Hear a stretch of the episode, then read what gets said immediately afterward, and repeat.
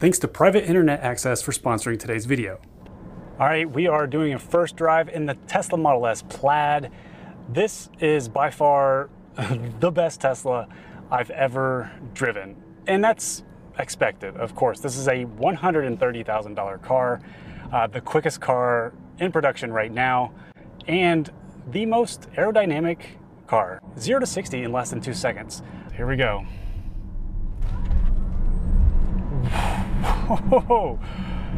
I've done that five times and I literally have to space them out because I get queasy doing that. That is a roller coaster. I mean, look, it knocked my camera back. So just think of like the fastest car you've ever been in and times that by 10. It takes your breath away. I've spent the better part of today driving this Model S around town. This is my kind of my first impressions review after spending a day in the Model S Plaid coming from a Model 3. To start off, I want to say thank you to Preston and Kelly. Uh, Preston as, was kind enough to reach out to me and let me spend the day with his car. Let's do a quick overview of the Model S Plaid, this particular one that he, he has. So this was supposedly the first Model S Plaid that was picked up out of Indy. It spent the whole week, first week, getting paint protection film, ceramic coated by the good guys at Two Guys Window Tinting in Indianapolis and Brownsburg. He's got the midnight silver metallic paint color on it with the 21 inch arachnid wheels. But this comes with the new tri motor carbon wrapped rotors that are brand new to any Tesla, and it, that's what gives it the ability for the sustained peak performance for the 0 to 60 in under 2 seconds, and then also the quarter mile in under 10 seconds. Just absolutely incredible. What a feat of engineering this, this car is. It's expensive, but man, this is the most luxurious, comfortable, quickest car I've ever been in. It's, when we're talking four door sedan, this takes the cake. I mean, there's nothing that beats this. Things that stand out to me coming from a Model 3, when I get in this car, the first thing is the seats are more comfortable than my Model 3, uh, especially the ventilated seats. When you turn these things, these ventilated seats on, it is amazing. It feels so good. I can feel it coming from the bottom and from the back.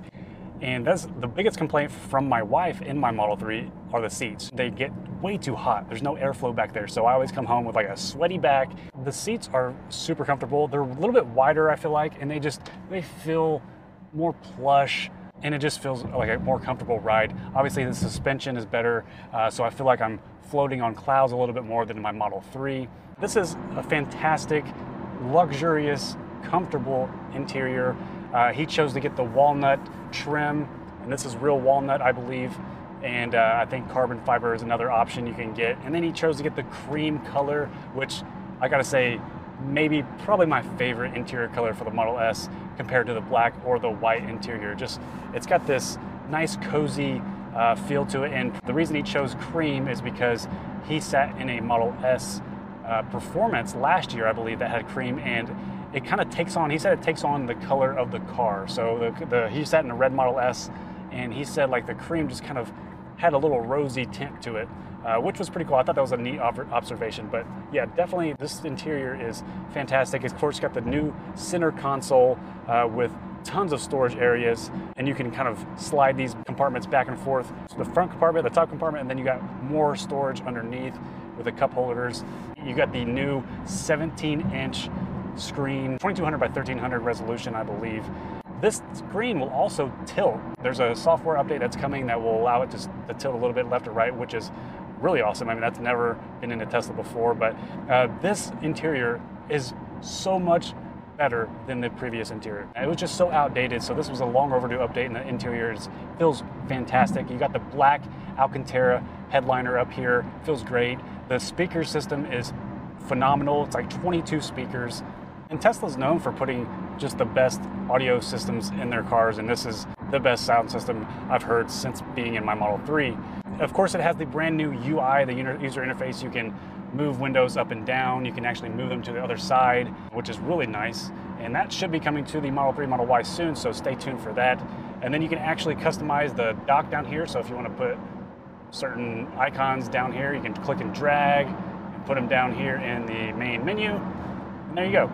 Uh, so just a nice welcome change for the user interface, and the screen looks uh, amazing.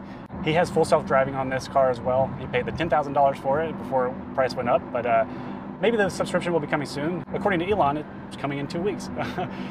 so that's automatic smart shift. When you get in and press the brake, it knows if you want to back up or go forward. And this is just how you uh, change gears on the screen. Automatically pops up here on the left-hand side, up for forward, going forward, down for reverse. Pretty easy. And just like with any Tesla, you can change from forward to reverse if you are going five miles an hour or less. And then once you're coming to a complete stop, press the brake and this park button shows up and there you go. So what happens if your screen is unresponsive or something happens to your screen? How do you change gears? Well, there are backup gears here on the console and they're capacitive as well. So they don't actually press in, but if you just press on them pretty firmly, it engages each of those gears and that's where your hazard light is as well. And one of the cool features about the Model S is it has adaptive air suspension. So it will automatically adjust the suspension based on the road and terrain that you're driving on. Another new feature in this Tesla Model S Plaid is the noise canceling right here built into the tops of these seats. Right now it's not enabled. I think it's going to be coming in a software update. Right now it still it sounds pretty good in this cabin compared to my Model 3. It's a lot quieter. The double pane windows, I think the, the cabin noise is definitely better compared to my Model 3, which you can hear a lot of the road noise in and a lot of wind noise as well. Tesla is moving to all cameras for autopilot, so the Tesla Vision they're cutting out the use of radar. And these new Model S's still come with radar. Coming from my Model 3, which also has full self-driving capability, I've noticed that the autopilot on this is it keeps lanes very well. Like there's no bobbing and bumping back and forth in lanes. It's pretty much straight fluid movements. It stays in the center of the lane. Lane changes, the automatic lane changes are very smooth. Uh, not saying they're not, not smooth in my Model 3, which they are, but like, let's, uh, let's bump this up and we're gonna do an automatic lane change. I mean, no hesitation, no jitters, very smooth. You can use it as uh, a fun toy that launches 0 to 60 in two seconds, or in the case of Preston, you know, this is for his wife. His wife's going to drive this because not only is it the quickest car in the world, but it's also the safest car in the world. One of the safest cars ever tested. Tesla always makes safety their priority when they're uh, producing their cars, and this is no exception. So, obviously, the biggest change is driving with the yoke. But before we get into that, let me quickly tell you about today's sponsor, private internet access, which is the best VPN simply because you get access to the largest server fleet on the market at an extremely affordable price. A private internet access is an easy to use virtual private network app for Windows, Mac, Android, iOS, and more. And since it has the most servers worldwide, it can deliver the three most important features from a VPN speed, security, and reliability. With private internet access, all of your web traffic travels through a secure tunnel and your data is encrypted. It's not only a great way to stay safe from spammers and hackers, but it's also really convenient when you want to unblock certain location restricted content from popular video streaming services such as Netflix, Hulu, Amazon Prime, and others. And the best part is private internet access is super fast and reliable thanks to its industry leading 30,000 servers in over 70 countries, which no other company can beat. It also has a strict no logs policy, so you know you can trust it. You can even use one subscription to protect up to 10 devices, and there's a 30 day money back guarantee. So click the link below to try it out risk free for less than $3 a month, and you'll also get three extra months for free. The yoke is kind of interesting because uh, the owner of this car, he's actually an airline pilot and he's used to flying flying an airplane and he likes the yoke. He has no problem with it. He spent only spent like a day or two with this car so far. And it's not as bad as I thought. You kind of have to try it, just like with a lot of things with Tesla.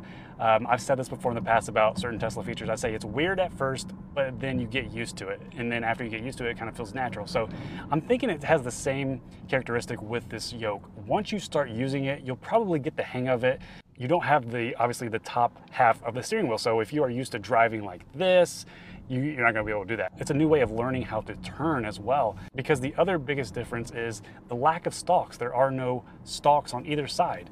It's literally just the steering wheel, and you have these buttons here on the steering wheel. your turn signals are actually on the steering wheel here and they're capacitive buttons. So you can press them with your thumb and it turns it on. You press it again, it cancels it. So up is right, down is left. And that is the biggest thing I think that's going to take to get used to when you're driving this and you're coming from any other car. I'm, i still feel myself muscle memory. If I go to turn, I'm trying to turn the, the turn signal on over here and it's not there. So I think with just a few days of driving this, you'll probably learn the where the, the placement of these turn signals um, because I still find myself kind of looking down to see where they are. But with the more you drive this, I think you will get the hang of it and it'll become muscle memory and hopefully it'll become easier and you don't have to look down to see which button you're pressing if you're merging on a highway, if you're trying to uh, pass somebody. So uh, yeah, I think that'll take some getting used to. I mean, it feels good. When you're driving with two hands, obviously, I think it's just a much better uh, in control feel uh, of the steering wheel compared to just like a normal steering wheel. Maybe it's just because it's a new fat, a new factor and a new feeling, but uh, it's got that newness to it and it's different. Uh, but it has these little nubs on here, so if you're doing a, a turn or a U-turn, you can kind of use these nubs as a force and, and, a grip. I still think it's, I, am having difficulty uh, turning it uh, all the way in, in, certain areas. So when I turn into to driveways and roads, um, it feels just a little awkward still in time, it just another thing that Tesla implements that you can just kind of have to get used to. And once you get used to it, it probably will feel normal. Because uh, in my Model 3, I usually, like 90% of the time, I have either hand on the bottom, right, or left of the steering wheel. So it's either like this or like this. And with the yoke, that's no big deal at all because it has that. It just feels a little different because it's more angular uh, than a circular steering wheel. So that's not bad at all. So if you're used to driving like that, uh, it's not going to be much different. So the other thing about the yoke is, yes, Tesla is wanting to go to full self-driving, so they want you to drive manually less and less. And maybe this is why they're doing it. Uh, when you're on the freeway, on interstates, on highways, you're most likely going to be using autopilot, so who needs to use the top of the steering wheel anyway? So, hey, maybe that's the way they're looking at this. I just wish they did give the customer the option to have a regular steering wheel or the yoke. Having options is better for the customer, so try it out.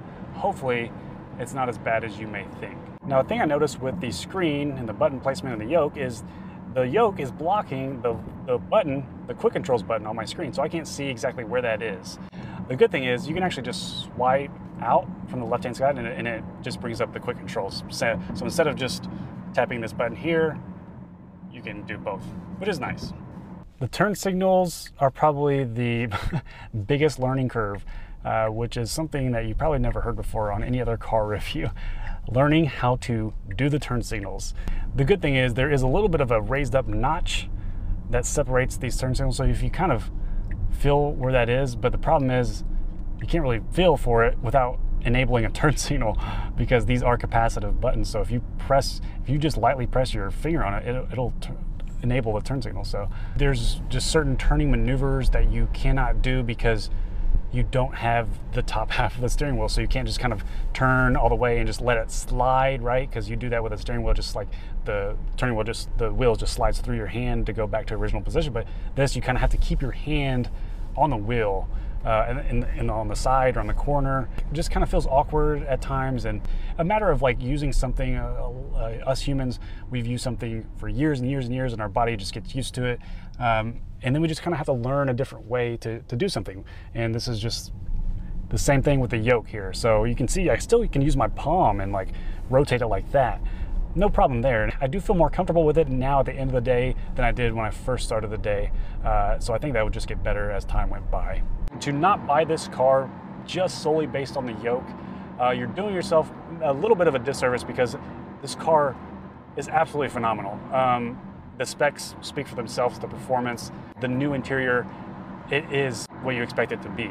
But everything is buttons here on the yoke, even the horn, the um, autopilot. So we're going to tap down once for the traffic aware cruise control, and we'll tap down twice, and now we're in autopilot. So that's how you engage and disengage autopilot with the new yoke with the capacitive buttons. It also has a dedicated win, uh, button for windshield wipers, which is nice because you can press that and then use the left scroll wheel to adjust the speed of the wipers, which is cool. And then you also have the voice activation button Uh, so if you want to do voice command, you have it right there on the microphone button on the on the yoke. The reason that they did this, or one of the biggest reasons why they gave, they put a yoke inside the Model S Plaid, is so you have a full view of the instrument cluster right here. And yes, obviously that is the case.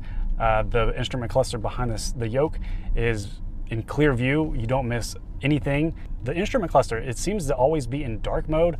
I don't know if there's a way to change that to where I, I, I was assuming it would be like the screen where it would automatically change from dark to light depending on the time of day. So if it's during the day when sun is out, I figured it would be white or a light theme on the instrument cluster. Well, it's, it's dark. Compared to my Model 3, I like the instrument cluster in the sense that it shows me the directions, my next step in my navigation right up here in the left. I can see my speedometer.